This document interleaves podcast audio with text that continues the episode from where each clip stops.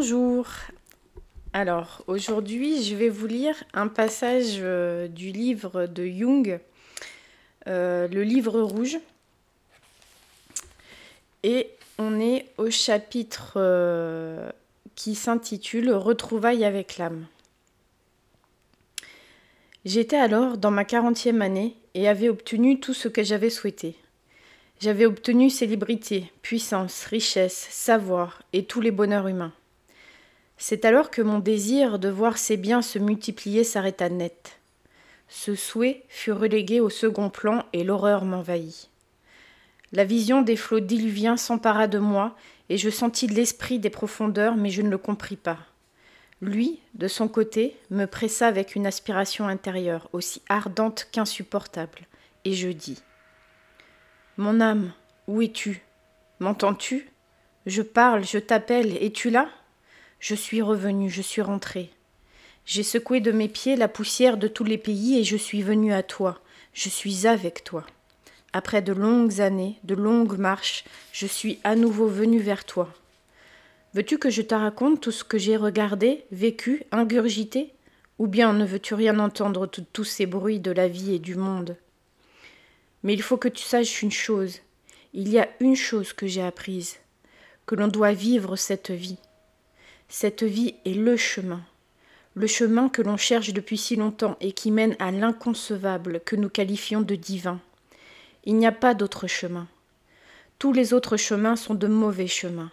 J'ai trouvé le bon chemin. Il m'a conduit jusqu'à toi, jusqu'à mon âme. Je reviens calciné et purifié. Me reconnais-tu? Comment la séparation fut longue, tout a tellement changé. Et comment t'ai-je trouvé? Comment mon voyage fut étrange Par quels mots te décrire Par quel sentier tortueux une bonne étoile m'a conduit jusqu'à toi Donne-moi ta main, mon âme presque oubliée. Quelle chaleur me procure la joie de te revoir, toi, mon âme si longtemps désavouée. La vie m'a ramené à toi. Remercions la vie que j'ai vécue, pour toutes les heures sereines et pour toutes les heures tristes, pour chaque joie et pour chaque douleur. Mon âme, c'est avec toi que mon voyage doit continuer. Avec toi je veux cheminer et monter jusqu'à ma solitude. Voilà ce que l'esprit des profondeurs m'obligea à dire et en même temps à vivre contre ma volonté, car je ne m'y attendais pas. J'étais alors encore entièrement prisonnier de l'esprit de ce temps et avais une autre opinion de l'âme humaine.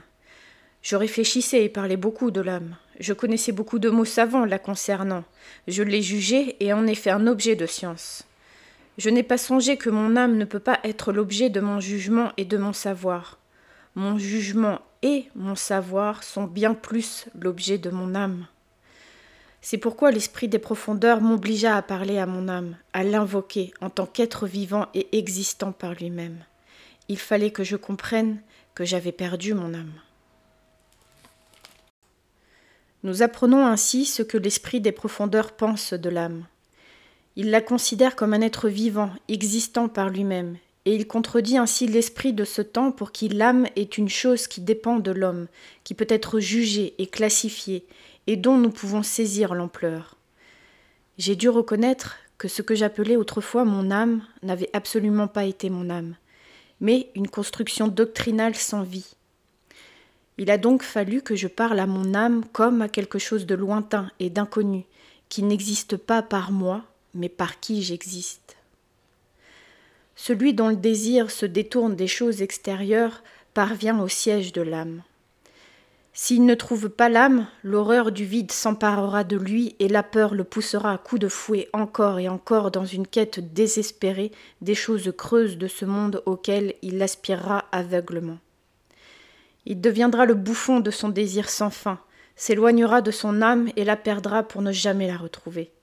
Il courra après toutes les choses, il les tirera toutes vers lui, mais ne trouvera pas son âme, car il ne la trouverait qu'en lui. Voilà, c'est la fin de cet extrait euh, du livre rouge de Jung. Si vous souhaitez partager euh, votre ressenti par rapport à cette lecture et, euh, et ce qu'elle peut vous inspirer, voilà, je me ferai un plaisir de vous lire. Surtout, prenez soin de vous et à une prochaine lecture.